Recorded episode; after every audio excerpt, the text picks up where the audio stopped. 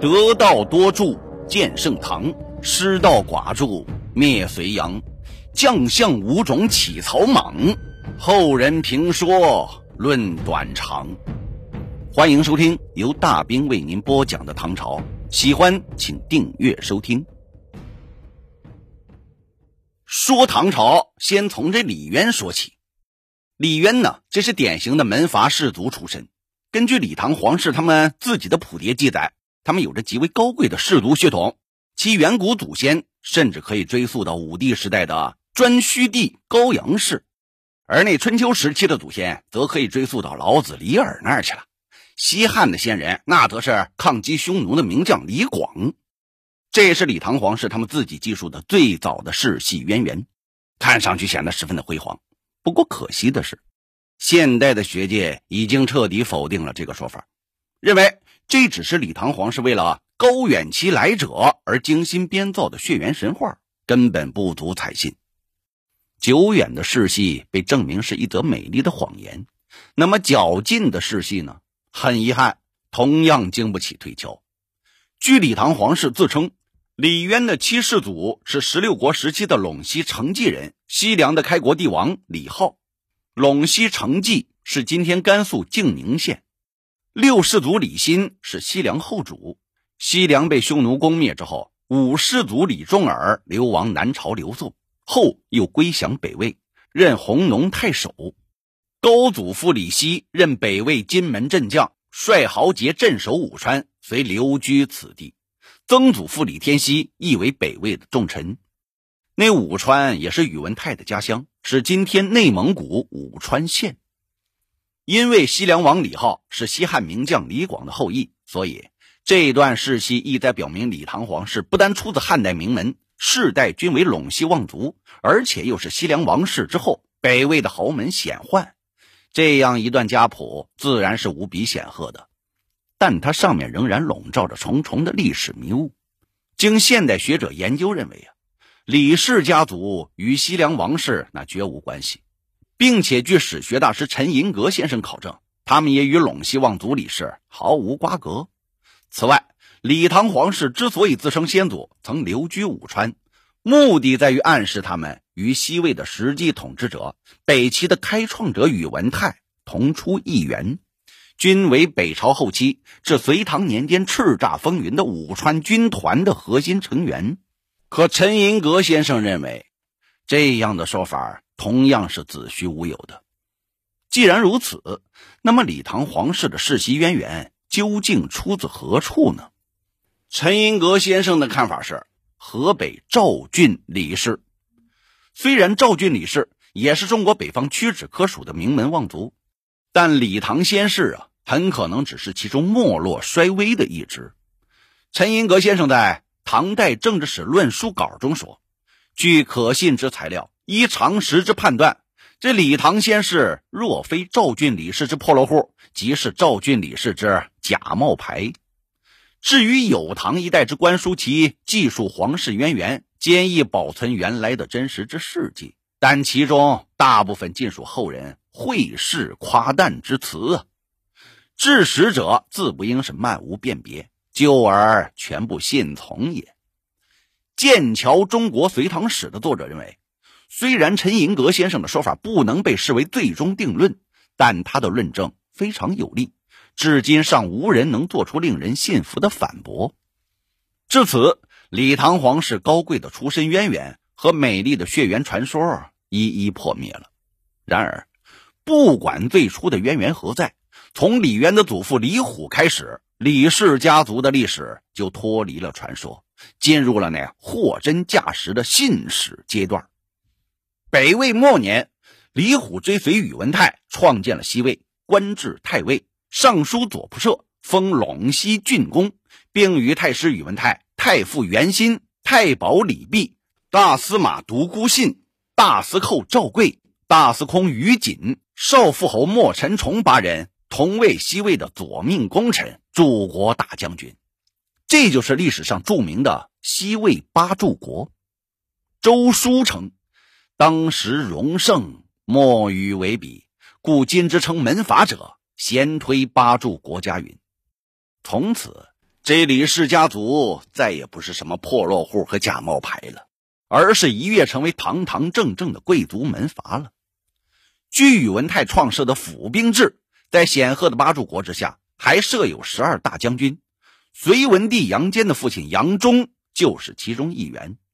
这八柱国十二大将军及其家族共同构成了一个空前强大的政治军事集团，成为西魏王朝当之无愧的中坚力量，并且在今后的中国历史上产生了无比深远的影响。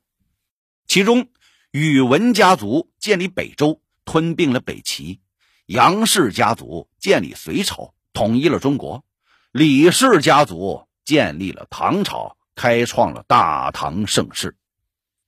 这个在北朝后期强势崛起，并且对中国历史影响深远的政治军事集团，被陈寅恪先生命名为关陇集团。该集团的几大核心家族，不单是政治和军事上的同盟。而且还通过彼此联姻的方式缔结了一条特殊的政治纽带。这条纽带中的一个关键人物就是西魏的八柱国之一大司马独孤信。他的长女嫁给了宇文泰的长子，即北周明帝宇文毓；妻女嫁给了杨忠的儿子杨坚，即后来的隋文帝；四女那嫁给了李虎的儿子李炳。他在北周天和元年（公元566年）生下了李渊。武德初年，李唐皇室追尊李炳为元皇帝，而李渊的母亲自然也就被追封为皇后了。所以，从理论上来讲，独孤信那就成了三个皇帝的岳父，而独孤家族也就成了三个王朝的外戚了。这就是中国历史上那绝无仅有的一门三皇后的传奇。北周建立之后，已经去世的李虎被追封为唐国公，其子李炳承袭了爵位，并任安州总管、柱国大将军。北周建德元年（公元572年），李炳去世了，年仅七岁的李渊袭爵唐国公。长大后，这个年轻的世袭贵族不单风流倜傥、一表人才，而且为人豁达宽容，毫无纨绔子弟的骄矜恶习。史称其任性直率、宽仁容众，无贵贱，贤得其欢心。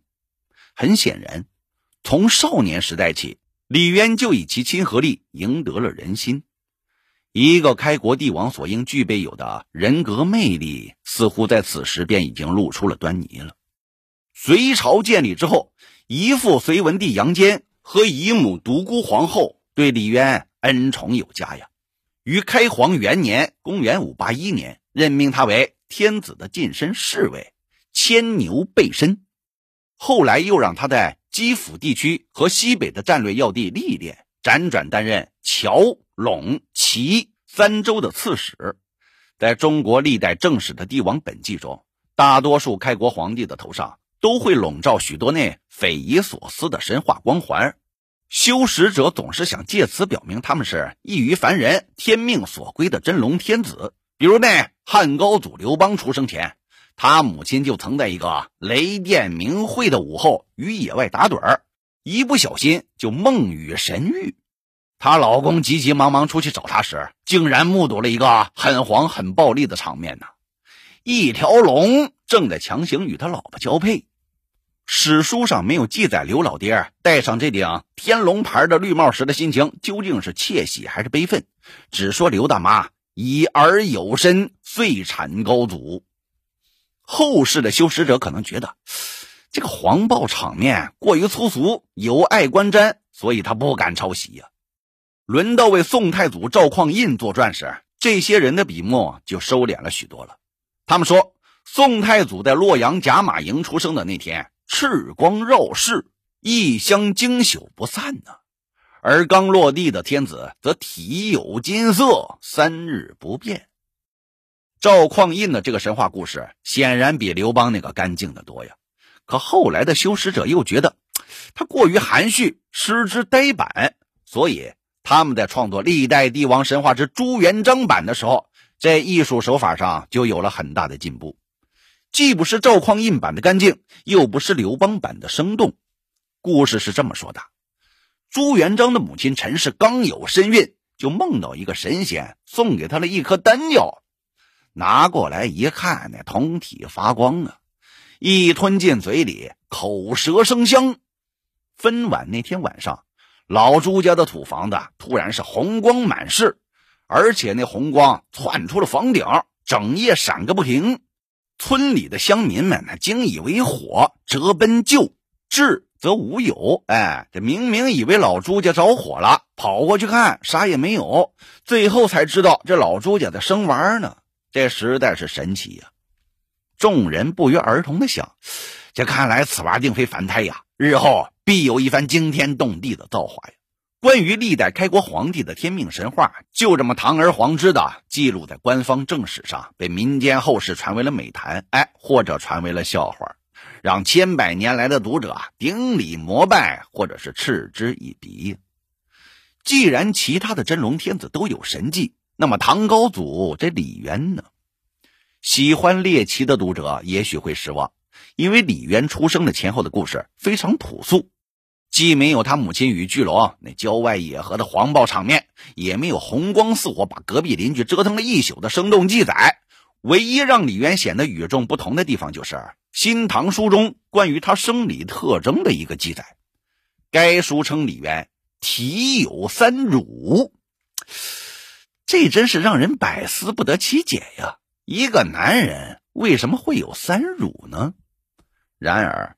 就是如此畸形怪诞的体貌特征，在古人眼中却是千古不遇的大吉之征啊！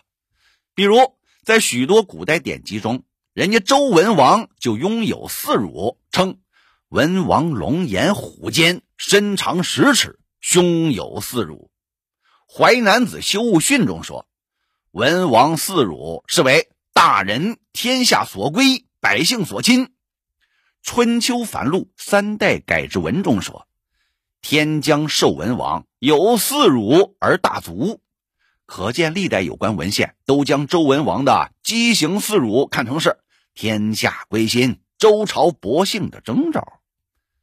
既然人周文王比常人多出了两乳，那么作为大唐开国之君的李渊比常人多出一乳，就显得再正常不过了。然而我们却有理由怀疑。这第三乳，那极有可能不是老天爷所为呀，而是后世史家那强行摁上去的。